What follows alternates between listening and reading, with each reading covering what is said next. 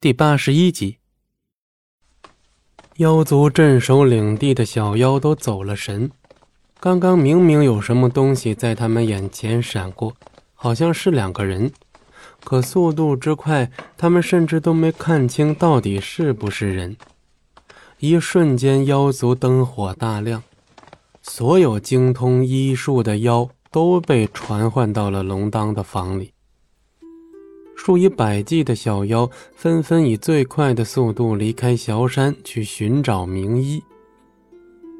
天亮了又暗，暗亮不停的变换，龙当房中的人数不停的增加。不管是大妖小妖，还是被强行带来的名医，全都跪在地上，不敢多喘气儿，也不敢抬头看着面前的王者。红衣王者的怒气和杀意已达到顶峰，若是救不醒床上这个已经没有生气的女子，他们的下场不言而喻。一天两天没有丝毫的起色，唯一有变化的只是素素的面色愈发的接近死人之色。无法再如此等下去了。龙当遣退所有人，只让硕影备了一碗和一个匕首。他跟素素待在房中，烛火微弱的跳动，看着床上一动不动的女子，龙当心如刀绞。他要用自己的方式救活她，虽然不知道有没有效，但生死也只在此一搏。而陪了龙当这么多年的硕影，又怎会不知道他要做什么？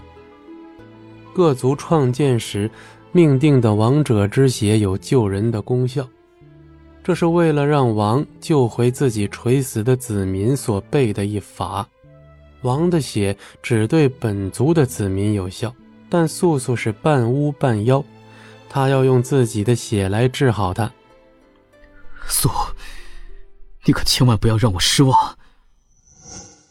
这西海之滨圣地中，族民皆俯首。这青烟长老怀中抱着一醒着的女婴，缓步又庄重的走上了高台。青烟带着巫族最权重的长老服饰，此时他也只有二十岁。他拿起悬浮着的一把银色匕首，划破了怀中女孩的中指，几滴女婴的血滴在下方的透明容器里。透明容器里还装着巫族所有子民的血。女婴在怀里不哭不闹，眼睛大大的睁着，看着眼前发生的一幕。血液滴入到容器中的那一刻，天象忽变。天空开始变得阴暗，顿时雷声大噪，云潮翻涌。不久之后，一道白光以闪电之速将黑暗劈成两半，一瞬间，一切恢复如初，天象平静。青烟这才将抱着的女婴在圣地的座椅上放下，女婴依旧不因环境哭闹。青烟退到一旁，庄重的开口：“从今以后。”这座椅上的女婴，便是巫族的圣女素。万民高喊：“誓死为巫女效忠！”本集播讲完毕，感谢您的收听，我们精彩继续。